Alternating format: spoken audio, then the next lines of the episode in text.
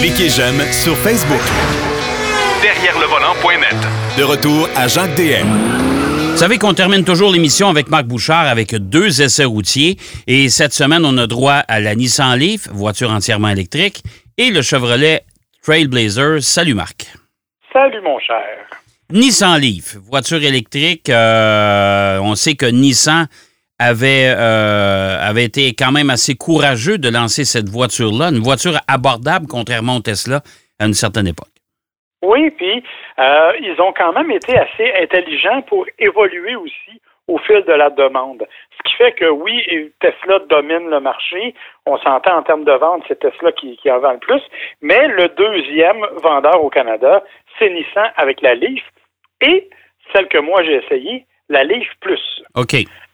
Parce qu'il faut préciser que, comme, comme beaucoup d'autres manufacturiers, ce qu'on fait, c'est qu'on propose une version, euh, disons, plus abordable. On parle de 44 000 ou à peu près, là, à quelques centaines de dollars près, avec une plus petite batterie, 40 Ouais. kWh, bon pour 241 km d'autonomie. OK.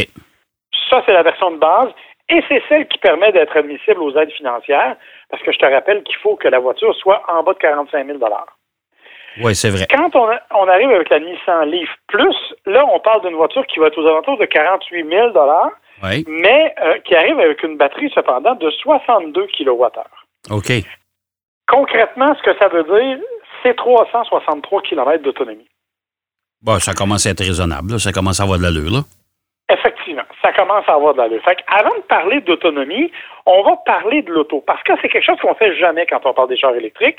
On se contente de parler de la recharge, du temps de recharge, puis de tout. On parle jamais de la conduite et de comment c'est comment c'est aménagé finalement. Mais avant, avant que tu continues, ça veut dire que cette Leaf Plus-là n'est pas admissible au programme du gouvernement? Oui, parce que la version de base étant en bas de 45 Ah, 000 OK. OK. C'est pour ça, tu sais, c'est un peu comme Tesla. Là. Tu proposes une Tesla Model 3 à 44 900 Oui. mais qu'en fait, tu pourras jamais trouver nulle part. Parce que ce qu'on voulait, c'est juste passer en dessous du 45 000 pour être admissible aux, aux aides financières. OK. OK. Tu sais, C'est un petit peu de, disons, de mathématiques avancées. Oui. oui, c'est ça, je vois ça, là. Oui. Oui. Oui. Mais bon, quand même, il y- a des gens qui vont payer moins cher avec une Leaf, puis que pour qui 240 km, c'est amplement suffisant. Ça dépend des besoins. Fait qu'une Leaf à 48 000, t'enlèves le 13 000, le 8 000 de- du provincial, 5 000 du fédéral. Exact. Tu tombes à 35 000 Bon.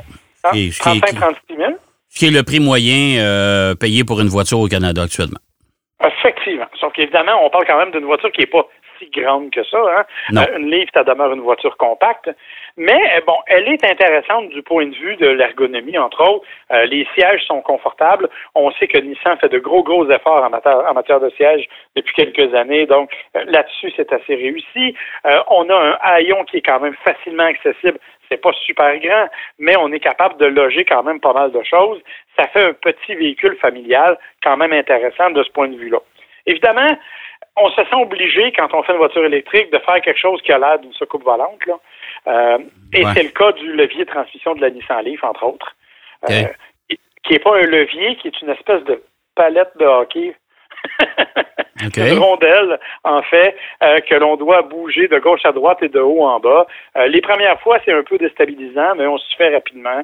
C'est la même chose un peu chez euh, Toyota avec la Prius, par exemple. Où, on, Ouais, avec le on petit mise- bras, là, ouais, c'est ça, ouais. OK. Exactement. Ouais. Euh, évidemment, système multimédia, multifonction intéressant, c'est-à-dire que tu as navigation et tout ce qui va comme écran au centre pour le confort, mais tu as bien entendu, comme c'est toujours le cas des voitures électriques et des hybrides, un panneau qui te donne l'information sur la consommation, euh, incluant par exemple la, consommation actuelle, et dans le cas de la Nissan Leaf, entre autres, euh, un mode qui te permet de dire, par exemple, où se dépense l'énergie. Donc, euh, par exemple, chauffage s'étend, euh, la conduite s'étend. Et on te dit même, si tu enlèves ta climatisation, tu vas gagner tant de kilomètres. OK. OK. Donc, ça, ça permet de planifier un peu mieux. Et bien sûr, tu as aussi une carte avec le système EV Connect là, qui te permet de, euh, de savoir où sont les bornes de recharge les plus proches. Euh, puis bon, ça, ça, ça c'est assez efficace, bien que dans mon cas, je fonctionne surtout avec l'application euh, du circuit électrique, par exemple, qui, qui est plus fiable à mon avis. OK. Ceci étant dit, la conduite elle-même, ben écoute, c'est sûr que c'est un, un véhicule qui est euh, dont, l'accélération est quand même relativement nerveuse, c'est un véhicule électrique, euh, mais c'est très silencieux, mais c'est évidemment pas très puissant. là. Euh, même si on nous dit qu'il y a 214 chevaux, euh, clairement, on n'est pas dans un véhicule de puissance et c'est pas l'objectif non plus. C'est pas ce qu'on veut faire avec une voiture électrique. OK. Par contre, euh, c'est aussi une certaine lourdeur en conduite. On s'y attend. Il y a des batteries dans le plancher. Donc, évidemment, c'est pas si agréable que ça. Il y a un élément qui est intéressant qui s'appelle la E-pédale. La E-pédale, c'est un système qui te permet de conduire uniquement avec l'accélérateur, en fait. Donc, quand tu soulèves le pied de l'accélérateur, ben, ça augmente le freinage et tu n'as pas besoin de peser sur la pédale de frein. C'est comme si tu avais un frein moteur. Là. Exactement. En ville, c'est fatigant. OK, on va dire les vraies affaires. Là. En ville, il faut que tu apprennes à doser, puis euh, tu peux, littéralement, tu peux ne jamais utiliser tes freins si tu es assez intelligent, puis que tu doses d'avance, tu vas être capable de freiner et même de t'immobiliser complètement. Mais je trouve que ça nécessite beaucoup, beaucoup de travail pour y en ville. Par contre, quand tu arrives dans des routes de campagne, des routes un peu sinueuses, tu sais que tu arrives des fois, bon, peut-être un petit peu plus vite que tu devrais, mais pas trop, tu sais, juste assez. Et, tu sens qu'il y a une courbe qui s'en vient, mais tu n'es pas obligé d'appuyer sur les freins. Tu n'as qu'à soulever le pied de l'accélérateur et la voiture va prendre la courbe de façon beaucoup plus agréable. Donc, ça permet une conduite qui est plus affirmée un peu, qui est plus dynamique, même si, je le répète, un, on n'a pas besoin d'aller vite, et deux, on est quand même dans une voiture électrique, c'est pas sa mission. OK. Et, cette, cette E-pédale, en même temps, permet de recharger la batterie? Exactement, tout comme le freinage le fait aussi. Donc, à, ce moment-là, c'est intéressant. Et tu as bien sûr tous les éléments de sécurité. Tu sais, chez Nissan, on mise beaucoup sur ce qu'on appelle le Safety Shield, l'espèce de bouclier de sécurité qui réunit toutes sortes d'éléments, euh, détection d'angle mort et tout, incluant un système d'aide au maintien en voie qui te permet donc littéralement de lâcher le volant pour une quinzaine de secondes et la voiture va se garder dans la bonne trajectoire. Ça, c'est efficace et ça fonctionne très bien. Mais évidemment, faut parler d'autonomie moi, ce que j'ai fait, bon, moi, je reste à Saint-Hyacinthe. J'ai de la famille qui est dans la région de l'Aubinière. Euh, il y a eu un décès. J'ai dû faire l'aller-retour. C'est 155 km aller. OK. Quand j'ai chargé la voiture, elle était à 95% quand je l'ai pris. Donc, on me, donnait 323 km d'autonomie. OK. Bon, 323, je me dis deux fois 155, ça fait 310. C'est un peu serré, mais je devrais y arriver. Mais finalement, c'est pas tout à fait ça qui s'est passé parce que quand tu roules sur autoroute, elle se recharge moins, elle consomme davantage. Euh, évidemment, il faisait chaud, j'ai utilisé un peu de climatisation. Finalement, quand je suis arrivé là-bas, il ne me restait que 130 km d'autonomie. Ah, tu étais capable de t'en revenir. Ben, il fallait que tu J'ai été obligé de m'arrêter dans une borne de recharge rapide pour une demi-heure, mettre à peu près 100 km d'autonomie au coût de 6 dollars et des poussières. Mm-hmm. Et quand je suis arrivé à la maison, il m'en restait 35 km. Donc, dans les faits, j'avais au total, mettons, 425 km d'autonomie. J'en ai fait 325 avec ça. OK. OK. Mais c'est, mais c'est pour ça que quand, quand on parle d'autonomie d'un véhicule électrique, il faut faire attention. C'est pas. C'est pas, pas parce que c'est marqué 325 km que vous allez faire 325 km. Si vous conduisez d'une façon plus agressive, si tu es sur l'autoroute, si tu as du vent, si tu utilises tous les accessoires, ça sera plus ça, là. Exactement. Et de ce point de vue-là, la livre, elle est bien pensée parce que justement, comme elle a le panneau qui t'indique ces différentes consommations-là, mais tu peux faire le choix que tu voudras. Moi, j'ai fait le choix de me rendre quand même de cette façon-là.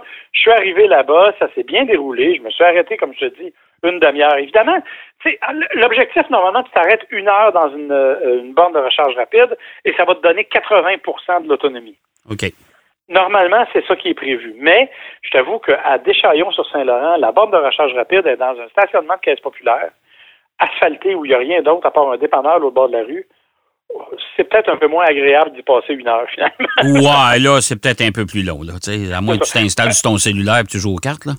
C'est ça. Fait que j'ai fait le minimum, mais je me suis rendu aller-retour et, ça n'a pas été un gros problème. Sauf que ça vient justement poser la question de tu dois t'habituer à la façon de conduire et tu dois t'habituer à planifier ton, ton déplacement en fonction des bornes de recharge rapide qui sont disponibles un peu partout.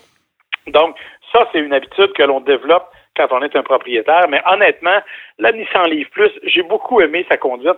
J'ai trouvé ça très agréable et je comprends pourquoi c'est une des voitures électriques les plus vendues sur le marché. Oui, c'est une, autre façon d'utiliser une voiture. Hein. Euh, les gens sont habitués. Les stations-service, il y en a partout. Mais euh, quand tu conduis une voiture électrique, il faut que tu t'organises un peu mieux. Exactement. C'est juste une question de planification. Et comme je te dis, il y a tellement d'outils maintenant que ça te permet d'y avoir accès, mais tu dois prévoir le temps. si j'étais parti, moi, pas chargé, puis que je m'étais pas rendu, ben je serais peut-être arrivé en retard au funérailles finalement. Là. Ouais. Donc, il faut prévoir, il faut planifier ces éléments-là. Quelque chose qu'on n'est pas habitué de faire avec une voiture à essence, mais qu'on s'habituerait probablement rapidement. Ouais, c'est ça, tout à fait. Mais on s'entend que tu peux arriver en retard des funérailles, mais arriver en retard à un mariage, c'est un autre paire de manches. Oui, mais non, évidemment. C'est sûr que c'est. Mettons que le, dans les funérailles, sont plus patients en général. Ouais, c'est ça, exactement. Euh, Chevrolet Trailblazer. Ouais. On Ça, ramène, on ramène un nom encore une fois chez GM. Les Américains ont l'air d'être forts là-dessus, hein? Ben, c'est ce que j'étais pour te dire. Hein? On est dans le côté nostalgique. là. On a eu le Bronco il n'y a pas longtemps. Euh, là, on se retrouve avec le Trailblazer. Il y a eu le Blazer l'année passée du côté de chez GM aussi. Euh, donc, on est effectivement en train de ramener des vieux noms, mais on les... J'aime pas le mot dénaturer, là, mais disons qu'on les utilise différemment. Ouais. Euh, parce que le nouveau Trailblazer n'a rien à voir avec l'ancienne génération. On parle d'un petit VUS qui est, euh, dans les faits, de 10 pouces plus court que l'Equinox et 6 pouces plus gros que le Trax. bon, OK?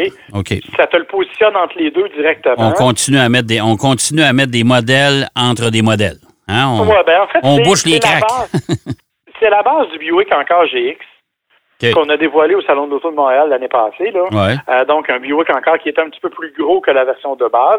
C'est exactement la même plateforme et c'est la même motorisation qui se retrouve dans le Trailblazer. Ça, d'ailleurs, ça m'a beaucoup étonné parce que euh, on arrive avec des moteurs trois cylindres du côté de chez GM, euh, un moteur 1.2 litres dans la version de base et un moteur, un moteur 1.3 litres dans la version active comme celle que moi j'ai essayée. Ouais. Évidemment, c'est des moteurs turbo, tu auras compris. Ben, j'espère. j'espère un trois cylindres, oui. Oui. Oui, parce que sinon, euh, on se serait ramassé euh, avec euh, une Firefly, en tout cas. Ben, autre- de- de- et moins. oui, à peu près. Exactement. Ouais. Non, mais sérieusement, c'est quand même intéressant parce que à 3 litres, point- à à 3 cylindres, 1.3 litres, on arrive avec 156 chevaux et 174 livres-pieds de couple. OK. Ce que ça veut dire, c'est que quand on accélère, quand on, on part, la voiture, elle est vraiment pépée, là. tu sais. Il y a une bonne petite accélération au départ. Il n'y a pas trop de, de délai de turbo. On est vraiment capable de, de fonctionner de façon efficace. Ça va bien. Là où ça se gâche un peu, c'est dans les reprises.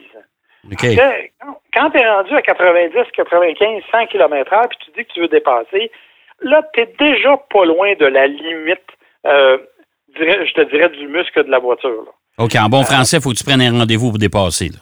Ouais, c'est ça. Planifie d'avance parce que évidemment, il n'y a pas autant de puissance que tu l'aurais souhaité. C'est pas totalement négatif dans le sens où j'ai essayé des voitures qui étaient beaucoup plus lentes que ça, mais quand même, compte tenu de la nervosité au départ, tu t'attends un petit peu plus au niveau de la reprise et tu ne l'as pas tout à fait.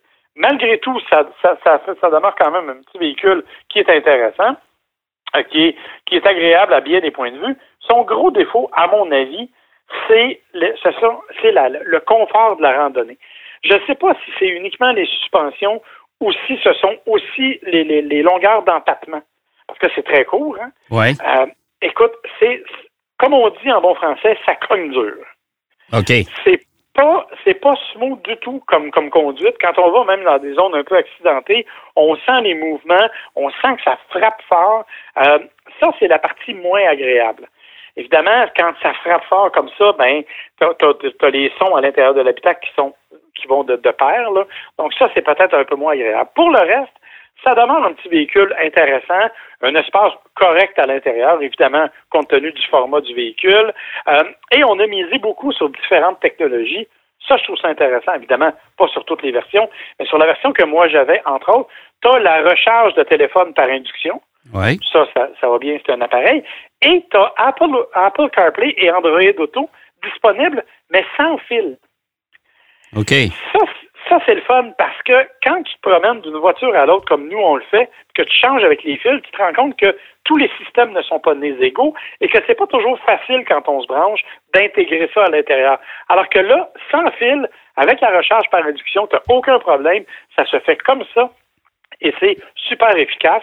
Alors, honnêtement, ça, je pense qu'ils ont fait un bon coup de GM en créant cet élément-là, qui semble-t-il est l'un des premiers du genre, mais qui devrait se répéter dans les autres véhicules de, la marque GM au cours des prochaines années. Ouais, puis je suis convaincu que ça va se répandre chez les autres constructeurs aussi. Là. on va, on va abandonner le fil. Le fil va, va, servir éventuellement pour euh, la recharge peut-être à la maison de votre téléphone cellulaire, mais avec les charges et les recharges par induction, c'est de plus en plus populaire aussi dans les véhicules. Là. Oui, puis en fait, le problème, c'est que Volkswagen avait déjà fait sans fil avec le Apple CarPlay, mais le problème, c'est qu'il s'était rendu compte que les téléphones se vidaient rapidement parce que le sans-fil prenait plus d'énergie, alors que là, avec la recharge par induction, on est capable de la garder complètement chargée. Évidemment, il y a tous les autres éléments, multimédia, OnStar et tout ce que tu veux, les accès Internet, si tu es abonné, qui viennent à l'intérieur du Trailblazer, et tu as un rouage intégral, parce que la version de base, elle est disponible en version traction, mais toutes les autres versions arrivent avec un rouage intégral, une automatique 9 vitesses. Donc, c'est un petit véhicule qui est agréable, qui est intéressant et qui est à peu près entre 26 et 32 000 selon la version choisie. C'est, je pense que c'est pas un mauvais véhicule, mais disons que c'est pas, c'est pas ce qu'on appelle en langage un game changer. OK. C'est, dans le fond, c'est pas une révolution. Il y a beaucoup de, de gadgets à bord, mais en même temps, ça demeure un véhicule à vocation urbaine, dans le fond. Là totalement. Puis c'est pas un véhicule avec lequel tu vas aller. Tu sais, c'est un véhicule avec un, rouage intégral euh, réactif. Donc évidemment, s'il sent une perte d'adhérence, il va y aller. Mais s'il n'y a pas de perte d'adhérence, tu n'amènes pas ça en haut d'une montagne, évidemment. Non, non, c'est euh, ça. Tu pas de suivre les jeeps de tes voisins. Là. Non, non, exactement. Donc, ça demeure un petit véhicule urbain, un petit VUS polyvalent, avec un espace de chargement correct.